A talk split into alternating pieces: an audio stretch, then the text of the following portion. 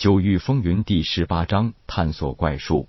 这一次，铁牛和林威的运气不错，竟然猎杀了一头受伤的二阶初期赤练蟒。从蟒腹内找到一枚鸡蛋黄大小的妖丹，这枚妖丹拿到镇上可以换到一枚金币。枚金币对于很多金丹境武者来说根本不算什么，但是对于山中的这些猎户山民来说，那就已经是相当大的一笔财富了。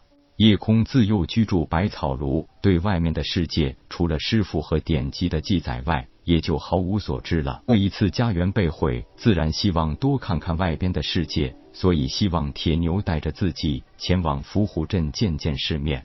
虽然铁牛并不担心自己的体力，说就算背着夜空也没问题，但是夜空得知伏虎镇距离石桥村足有千里之遥时，立即打消了这个念头，让铁牛一路背着自己走，夜空自己都能羞愧死。最后，池琴答应去镇上买一些有趣的东西带给他，于是池琴和水清柔决定一起随着铁牛到镇上售卖猎物。这一日，夜空独自一人走走停停。前往杨小蝶口中所说的一处古怪所在，漫步而去。杨小蝶、李想、李恨和铁牛四个村里的少年男女是自幼的玩伴，因为附近数百里基本很少有大型肉食性野兽出没，所以从小玩耍的活动范围也不算小。就在两天前，夜空听杨小蝶说起过，沿着那条小河往北的上游十几里的地方，这些年出现了一个很奇怪的事情。原来十四年前石桥村刚刚建立的时候，作为采药人的杨老头在小河上游十里处的山坳里发现了一株新生的小树苗。直到三年前，这小树苗竟然开始每年结出九枚果实，连续三年都是如此。经过几个少年人的观察，发现每年都是开九朵花，结九枚果。春天开花，夏天结果，每年九月初九成熟，那朱红色。犹如拳头大小的果子，第二天就会脱落烂掉。但是半年前，正逢春天怪树开花之际，几个少年在那里玩耍时，看到一条盆口粗细的红色巨蟒出现后，就再也不敢前往。成想就在那之后不几天，全村人就中了剧毒，之后再也没人敢到那个山坳里去了。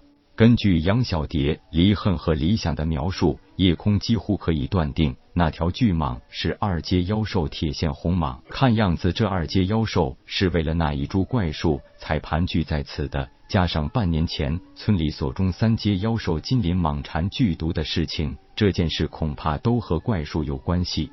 作为一名丹师，夜空有着难以克制的对各种古怪异物的探索欲望。夜空可以肯定的判断出，铁线红蟒、金鳞蟒蝉和怪异的果树这三者之间一定有着某种特殊的联系。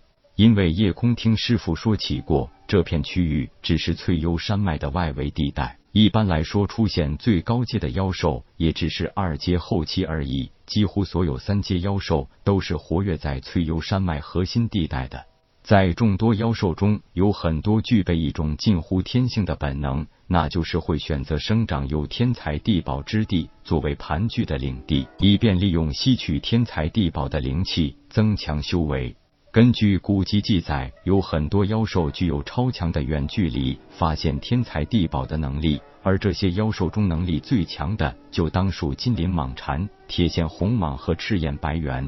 这三种妖兽可以觉察出数万里之外的天才地宝。最奇特的还有一点，这三种妖兽竟然都是草食性妖兽，几乎从来不会主动攻击人类和其他动物，所以它们天生的攻击性不强，但是都具有极其强大的防御能力。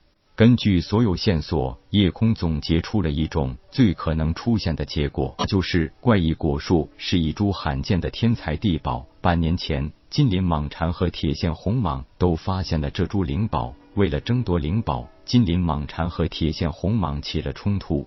一场大战的结果，致使金鳞蟒蝉的剧毒污染了小河，这才让石桥村所有人因为饮用河水而中毒。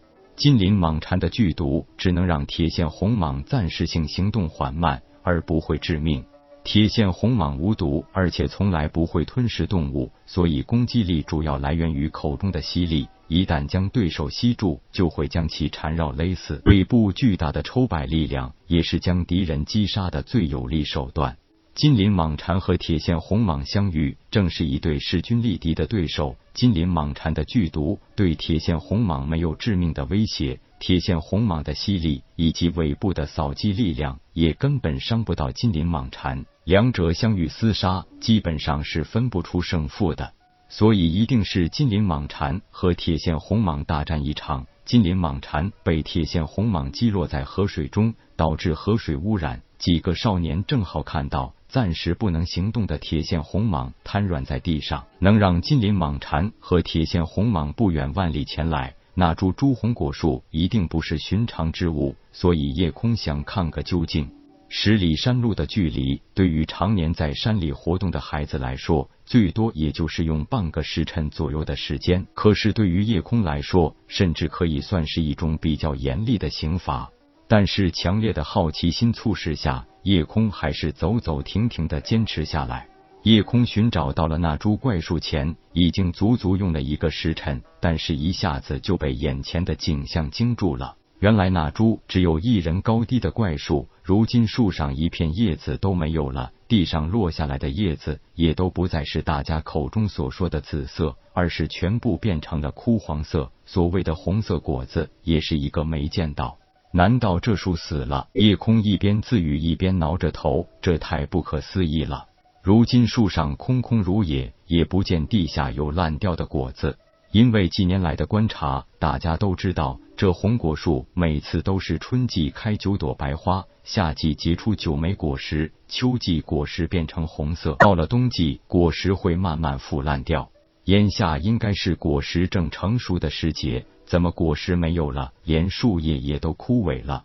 夜空小心翼翼的开始四下搜索一番，看着不少折断的树木，还有一些破碎的巨石，夜空很吃惊，能把一块巨石像刀切斧劈一般劈成两半，看来定是那铁线红蟒尾部扫击所致。这要是打在自己身上，小命可就难保了。虽然心里有点害怕，但好奇心驱使，他没有选择马上离开。而是继续研究着那些打斗痕迹。这时，不远处的草丛中有了一点响动。虽然那点响动极小，但是夜空拥有强大的神识之力，感官比常人要敏锐十几倍，所以还是被夜空发觉了。夜空极小心的向着响动处缓步前进。来到近前，夜空已经被眼前的景象吓出了一身冷汗。那是一条足有夜空腰粗的红色巨蟒。此时正张着大嘴对着遗物狂吸，